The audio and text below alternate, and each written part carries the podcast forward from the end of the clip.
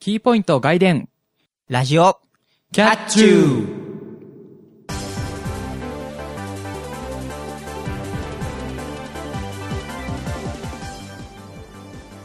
皆さんこんにちはラジオキャッチューの9月の方ゆあゆです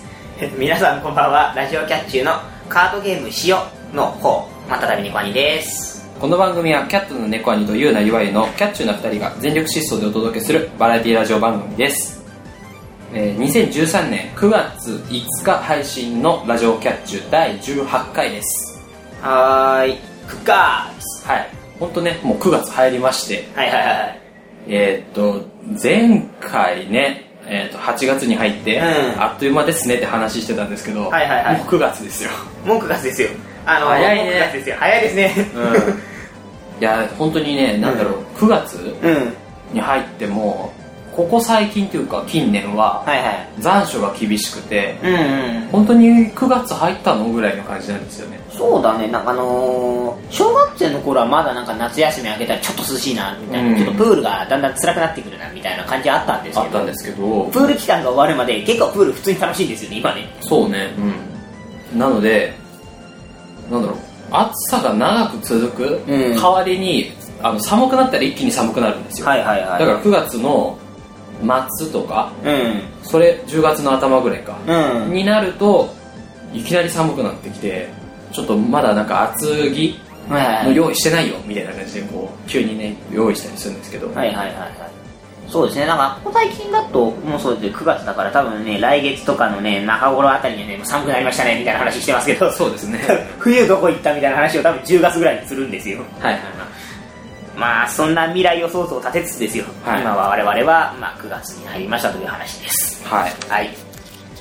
そして猫にくんはえっ、と、カードゲームしようということで。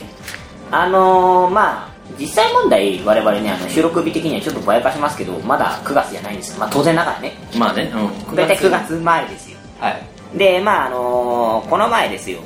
もうこれが9月5日なので、もうひ一月ぐらい前の話を今更するんですけども、この間、えっと白黒フェス、えっとまあ、あのバイス・シュバルスが5周年記念ということで、2008年から始まってる、ちょうど5周年なんですね、今ね。で、それのイベントで、えっとあれですよ夜の18時から。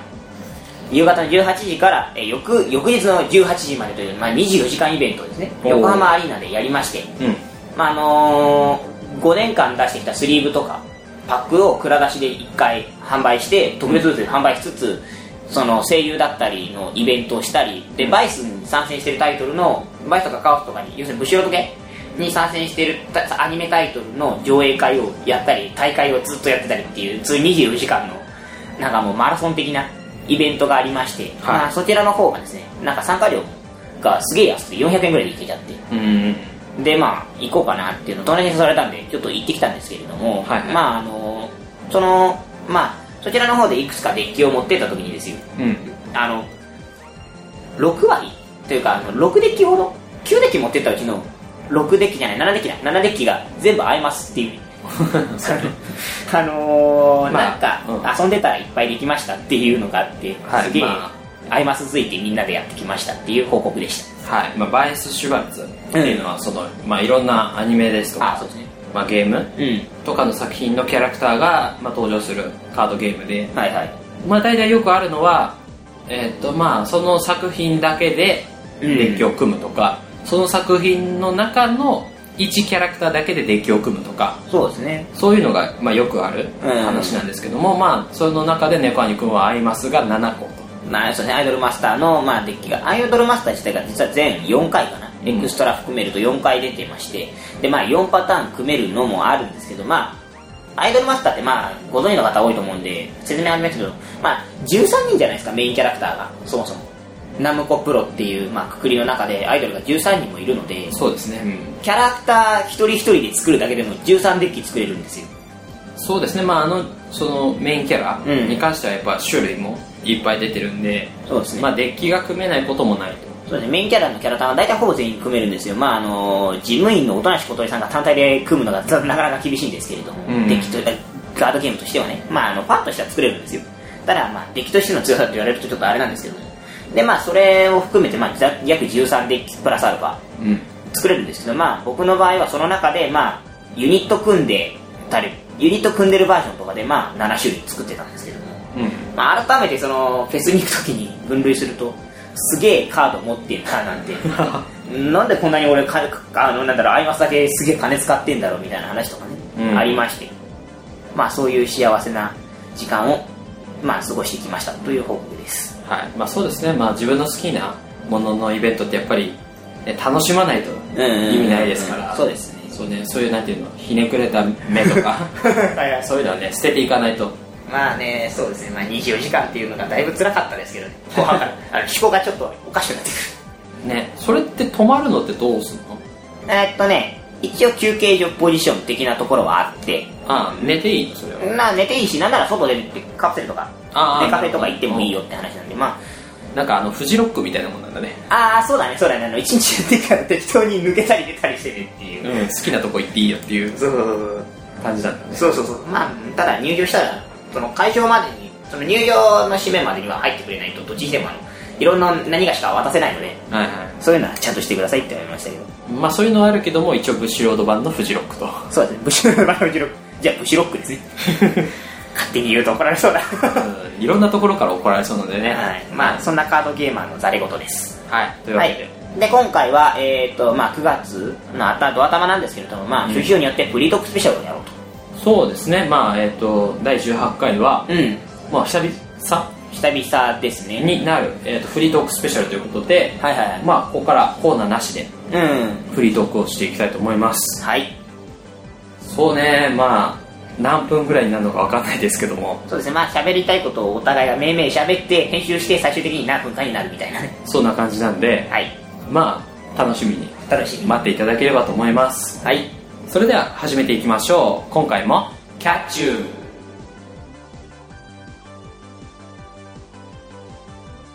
ラジオキャッチューこの番組はワイズラジオ制作委員会がお送りします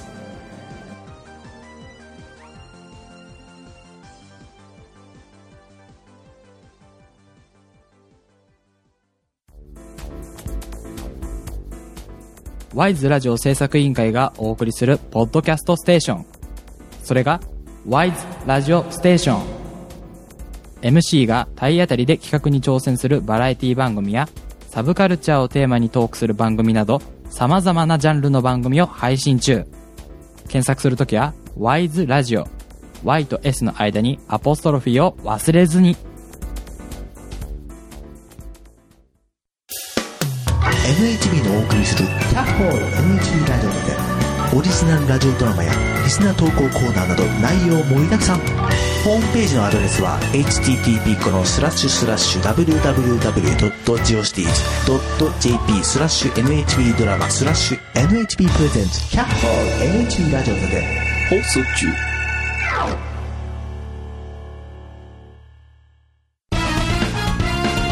ラジオキャッチューはい。というわけなんで、まあ、フリートークスペシャルということでね、まあ、フリートークをしていこうかななんて思うんですけどまあ、あの、先に、あの、ちょうどね、あの、バイスの話をね、序盤にしたので、まあ、白黒フェスでちょっと使ったね、新しいデッキの方をね、ちょっと紹介しようかななんて思いまして。はいまあ、あの、まあ、あの、今回はですね、実はあの、もう、触ること自体が結構久しぶりなんですよ、カードゲーム自体が。おーあのバイスが。バイス自体が。ちょっとね、ここ1年ぐらいね、バンガードとかね、遊戯王ばっかりやってて、はいはいはいいや誘われるまで正直なところ、完全になんかバイスやってなくて。そうですねまあバンガードも一応ブシロードですけそどうそうだからブシロードつながりでやってはいたんですけど、はいはいただあのなんか研究室で今やってることが多くて、うんそうすると結構倍数って30分ぐらいかかっちゃうんですよそうですねまあ一試合、まあ、そこそこうん長長いというかまあどっちかというと中だぐらいですけどね時間的に中速ぐらいなんですまあロングとは言わないんですけどうん中速ぐらいのカードゲームの速度なんで、まあ30分ぐらいかかっちゃっててでバンガードって結構テンポ速くて、うん15分ぐらいあったら結構ワンシーできちゃうぐらいうんまあ処理がめんどくさいと20分ぐらいとかになっちゃうんですけどまあ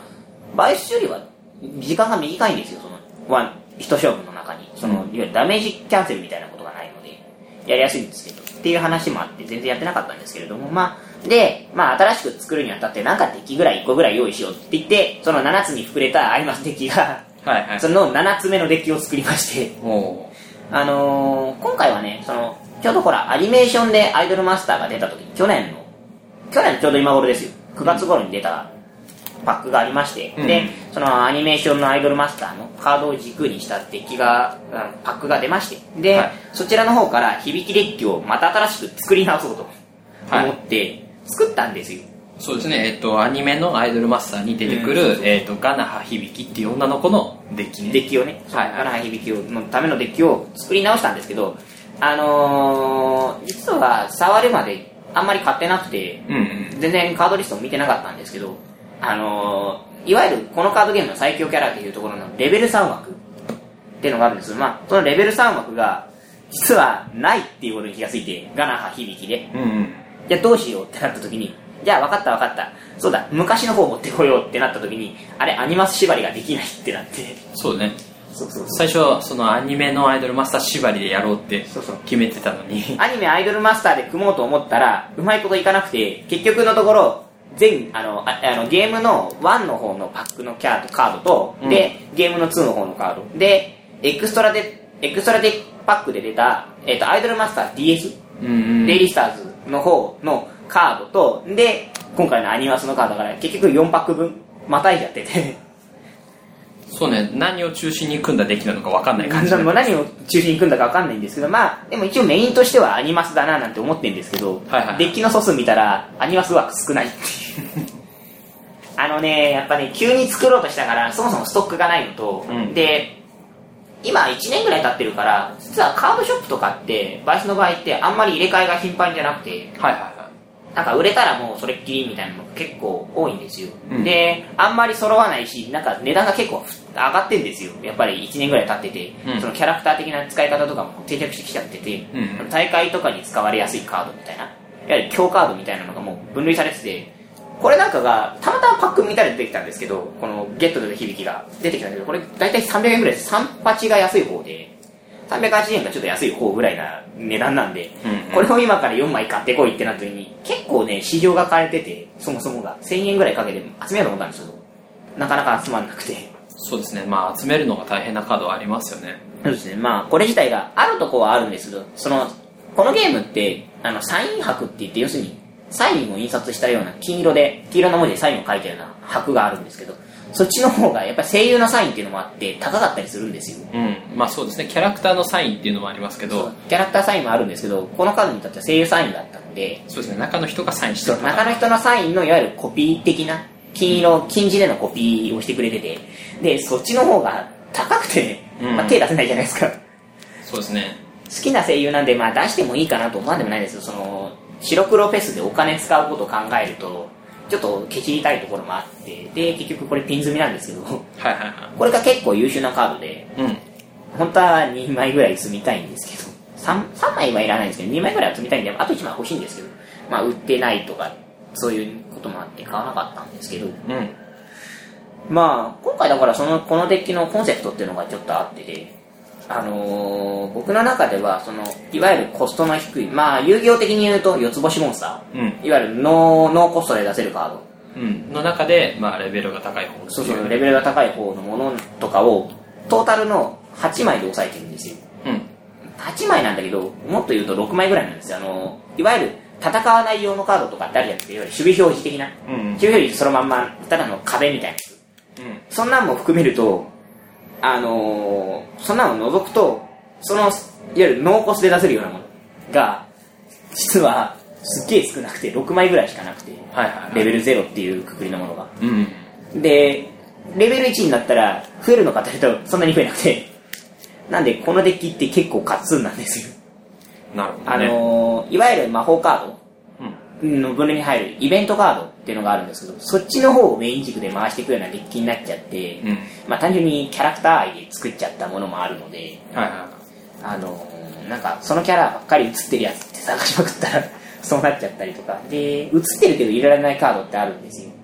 まあそんなんもあって、なかなかなんか、まだ実は実践で回してないんですけど、うん。ちょっと軽く回した感じだと回しにくいのかななんていうデッキができちゃいました。そうですねなんかピザでいうとピザ生地ちっちゃめなのにチーズとかトマトとかたっぷりトマトが乗ってああ、ちそゃうです。あの、なんか M サイズ頼んだのにトッピング乗せまくってデリデリバリーしてもらった感じです。ってそうねなんか運ばれてきたらもうたトマト何個かちょっと外に出てるみたいなそうそうそうそう。感じですけどなんかね、気に入ったカードだけバーって詰めて、はいはい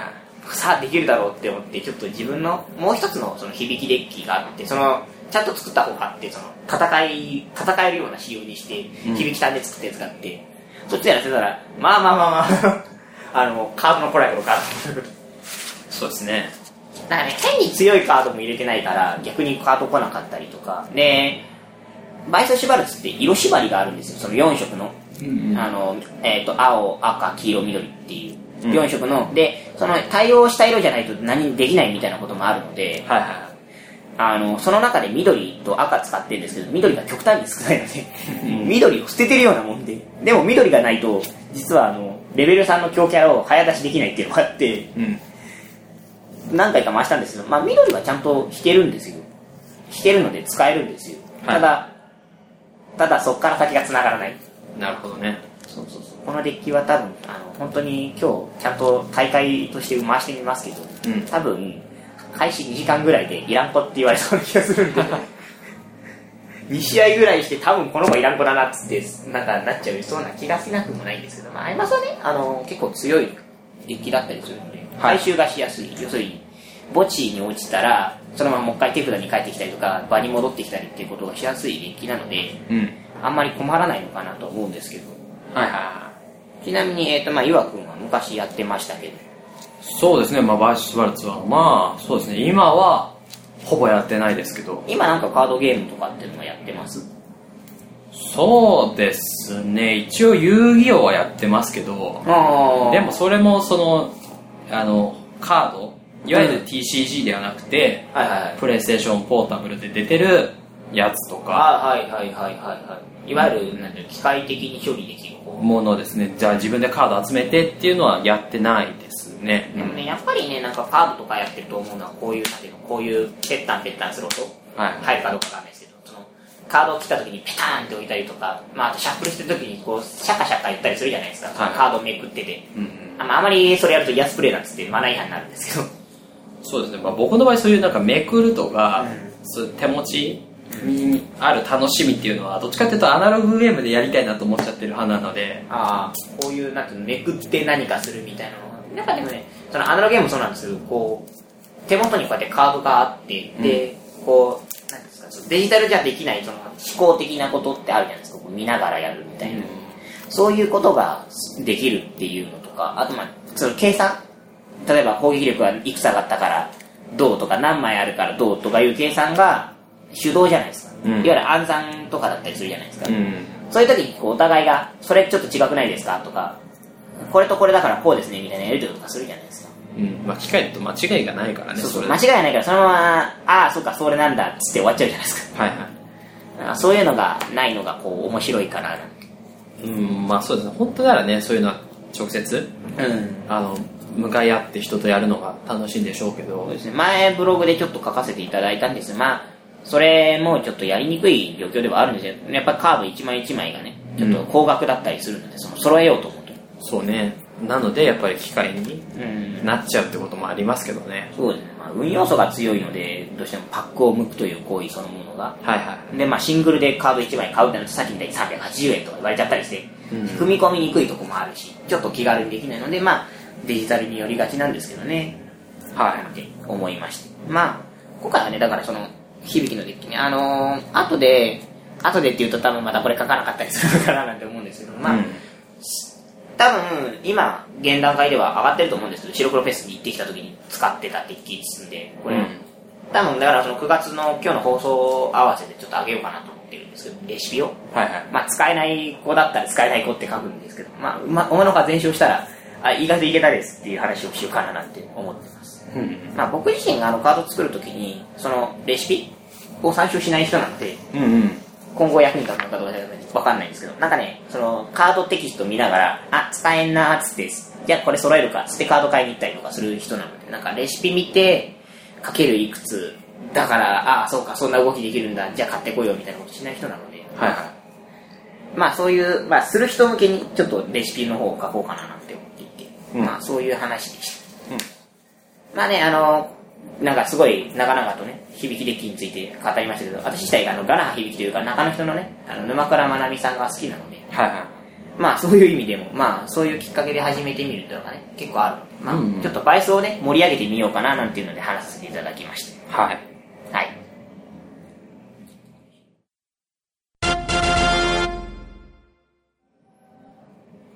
最近なんですけどあの、うんネットでその、まあ、いろんなニュース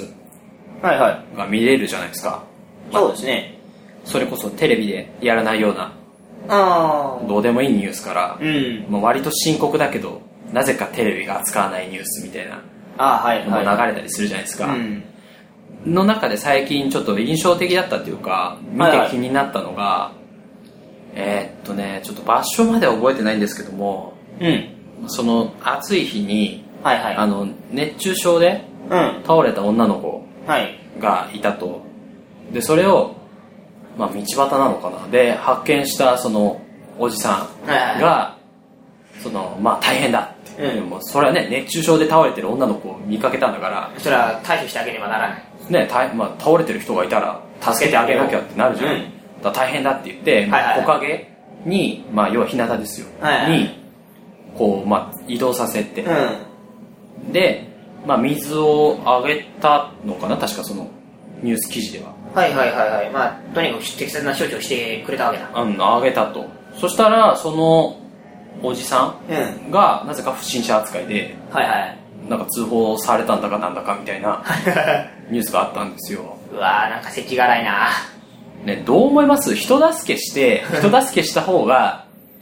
何変に言言われるってどうなのと思うわけですよ。はいはいはい。まあ、その、防犯的な意味で言うなら、間違ってはいないんですよ。うん確かに。人は疑ってかかるべきなんです。防犯的な意味で言うならば。うん。ただ、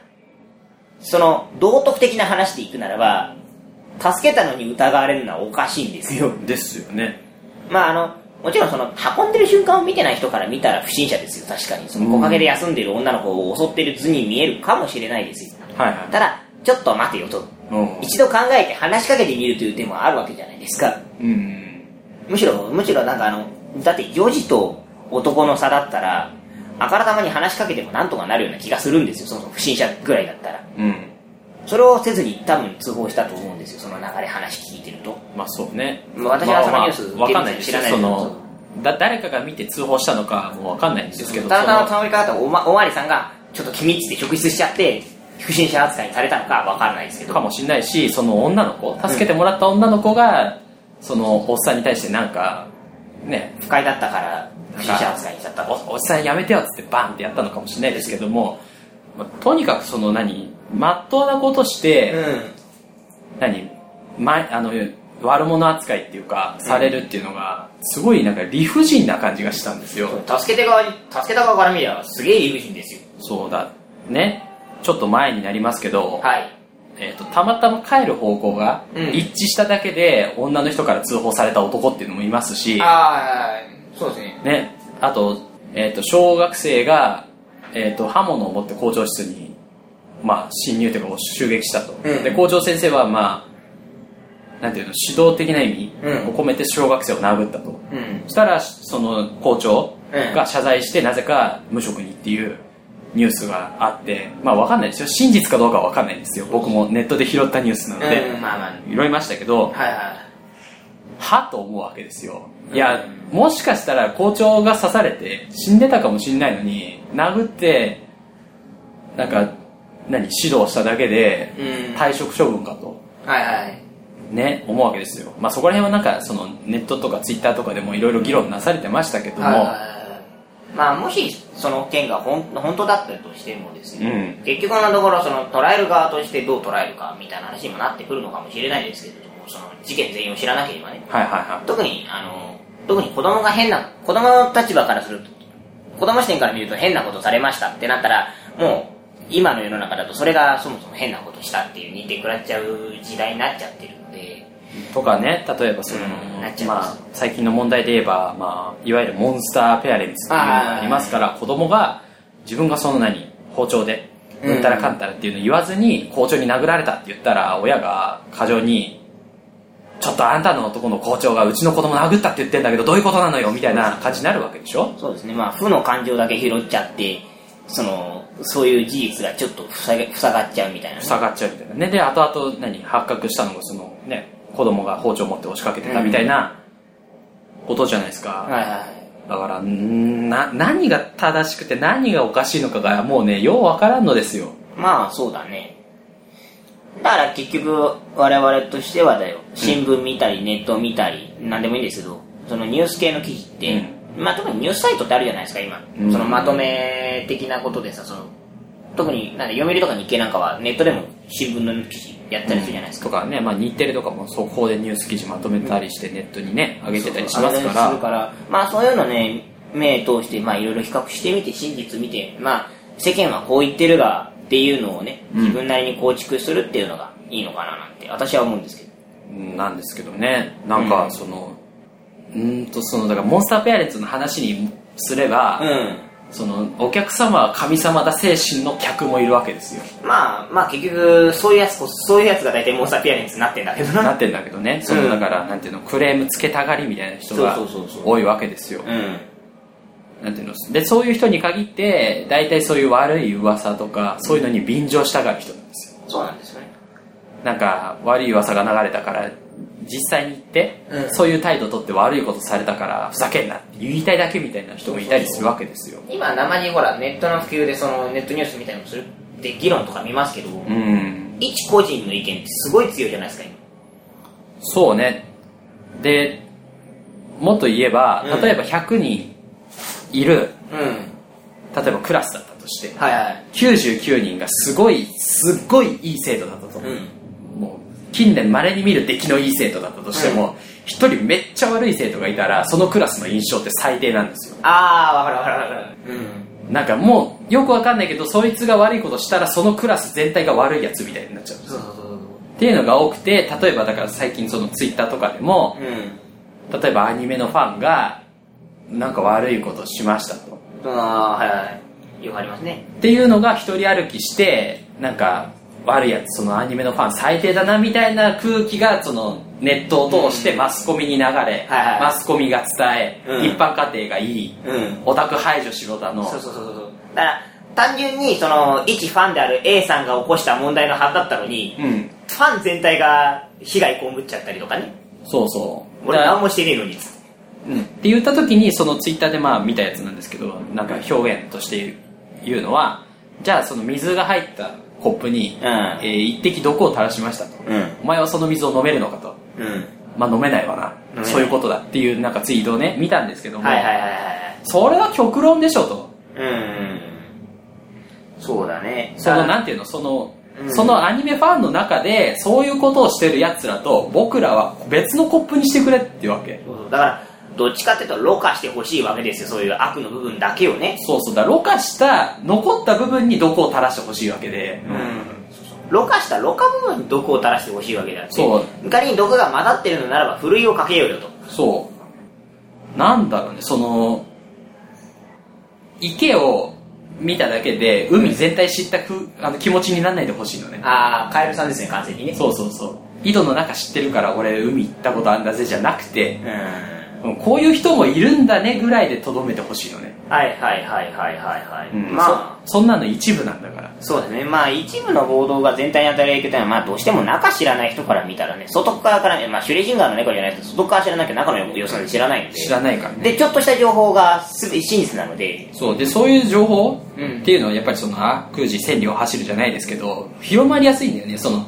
さっき言ったように、うんいいことよりも悪いことの方が広まりやすいから、うんまあ結局何をどうしたらいいかっていうと、うん結局その悪事が走るので、うんまあそれはもうしょうがないので個人的にはそれを正すだけの発言力をメディアが持ってほしいなってちょっと思うことがあってそのメディアが結構そういう悪評だけ汲み取って流しちゃうじゃないですか、うんうだんからそれは間違いであるという情報もセットで流してほしいわけですよそれ単体が悪いものではないとうんいうことも一緒に合わせてね放送することをね入れてほしいわけですよ、うんまあ最近だとちょっとまあオタク的なあれとテレビ業界って若干仲悪かったりするのでそうなんだよねだからその例えば、うんえっと、まあテレビ側もそういうのに寄りたいからはいはいうん取り入れたいんだけども、オタク側がそういうのを入れたくないわけで、そうそうそでうそうなるとテレビ側もオタク排除だって言ってマスコミとかがそりゃそうだな悪い噂流すから余計にいがみ合うっていうまあいたちごっこみたいおなかしいんだよねテレビ業界でみアニメみんな流してるのになぜかオタクは若干そういうところに厳しいんですよねそうなんだよねだからなんかもっと寄りゃいいのにって思うんだよねだから例えば僕そのツイッターやってるんで、まあ、ちょっと長い話になっちゃいますけど大丈夫ですよ僕ツイッターやってるんで、うん例えば A っていうのがす A っていう例えばアイドルユニットが好きです、はいはいはいで B っていうアニメも好きですっていうのがあって、その、えー、とアイドルユニットを好きな人もツイッターでフォローしてたり、うん B っていうアニメを好きでフォローしてる人もいるんだけども、うんより結構そういう時に多いのはその B を好きな人が A 嫌いだったり A 好きな人が B 嫌いだったりしてあそのお互いにそのなんていうのディスり合ってるじゃないけどーもですねそれあの A と B がうまいことそのあ合わさって評価されてくれないわけだそうだからなんていうのそのお互いがお互いに嫌いだ嫌いだ言い合ってるのを見なきゃいけないっていうのがあってあーまああの嫌ならねその何フォロー外せばいいじゃんっていうのはあるんですけども、まあ、フォローっていうと点においてはそうなんですけど結局それが現実的な現実に起きているので、うんそれをどうにかして解消する方法を、まあ、見つけなきゃいけないななんていうのが結局の極論なのかななんてそうねのだからその結局元の話に戻すと結局そういうことじゃん、うんだからこういうことがありました不審者扱いされましたじゃあ本当に不審者なのかと不審者ではありませんでしたということをどれだけ声高に叫べる状態ができるかですそうで不審者であ不審者でなかった時にうん不審者じゃなかったんですよっていうのをどれだけ言えるかでしょうその言えるか例えばそのこれはねテレビ誤と認か逮捕もそうなんだ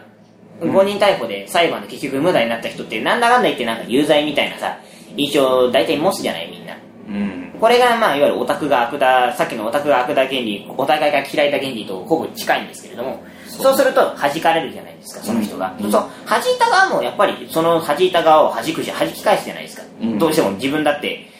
一人にされたくないわけですから揉めるじゃないですかそこで嫌いなやつなんで好きになんなきゃいけないんだよってなるわけじゃないですか、まあそれをうまいことどうにか折り合いをつけるっていうことをねどれだけ発言できるかみんなが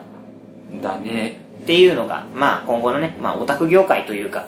まあ全体に今の世の中全体に言える話なんですけど結構排除傾向にあるじゃないですか今、うんその排除傾向をどれだけ払拭できるかなんていうのが今の世の中の課題かななんてすごい真面目にまとめましたけそうねちょっと僕もねよくなんていうのまとまりつかないまんまどうん思ってること喋っちゃったんでねちょっとまとまらなかったんですけど猫兄くんがうまいことまとめてくれたんで俺商品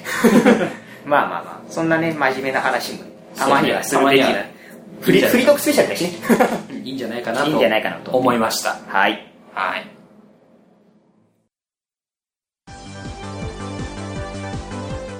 ゆわゆですまたたび猫兄です。僕たち二人がお届けする番組「ラジオキャッチューキャットな猫兄と、」ゆうなゆわゆがあなたの心をわしづかみにするために、全力疾走で頑張ります体当たりで企画に挑む二人の姿をお楽しみください。ラジオキャッチューはワイズラジオステーションで木曜日に絶賛配信中今夜も、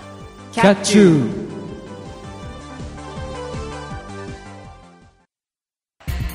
フットボールチャチャ週末を愛するサッカーファンの皆様にお送りする TGA スタジオの番組ですサッカー界のどうでもいい話を飲み屋で話したいけどラジオで話しちゃおうという番組私チャチャことチャーさんとナオスさんの2人でお送りしておりますテレビでもスポーツ紙でもピンク色の新聞でも扱わないようなネタとアングルで喋る30分皆さんお楽しみに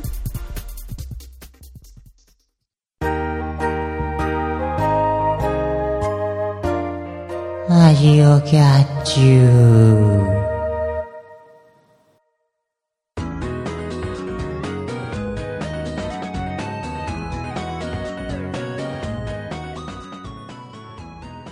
ラジオキャッチューそろそろエンディングの時間となりましたラジオキャッチューはワイズラジオステーションと TGA スタジオで木曜21時に配信されますこの番組では皆様からのお便りを募集しています。週刊キャッツーでは、あなたが好きなフルーツを、対決かぶらないんでは対決テーマとなる答えが複数ある問題を送ってください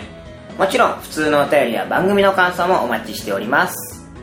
お便りは wiseradio100.gmail.com wiseradio100.gmail.com ですホームページの投稿フォームから送ることもできますアドレスは http://wiseradio.sakura.ne.jp ですまたツイッターへのリプライやダイレクトメッセージでもコメントを受け付けていますツイッター ID は w i s e r a d i o アンダーバー PP ハッシュタグはシャープ w i s e r a d i o です w i s e ラジオの綴りはいずれも YSRADIO です投稿締め切りの目安はこれが配信された翌週の金曜日です皆様からの投稿お待ちしておりますはいお知らせコーナーですはいお知らせですはいえーっとですねまあ次うえーの、えーラジオキャッチューでは「週刊キャッツ」をやるので、えーっと好きなフルーツんうんについての、まあ、メールですとかツイートをはいはいはいお待ちしております、いやスペシャルのおかげでねうん一月半ぶりですけれども、そうねなんでねまあ皆さんが大好きなつ、えーフルーツの話お待ちしておりますそうですねまあフルーツですねまあ僕の場合はあの多分前回言った程度のネタが出ると思いますので、はいまあそちらの方をお楽しみにといった形ですかねはいえー、っとじゃあまあ他にお知らせというわけじゃないですけどまあ一応一つだけ実はですね今回ちょっと収録時間がですね、はい押しておりましてはいいろいろあったので押しておりましてあの反省会がなしということになりましたそうですねまあフリートーうんクのつもりで喋ったらそうですね大体ちょっと長くなっちゃって、うんあの思ってる収録が押したん で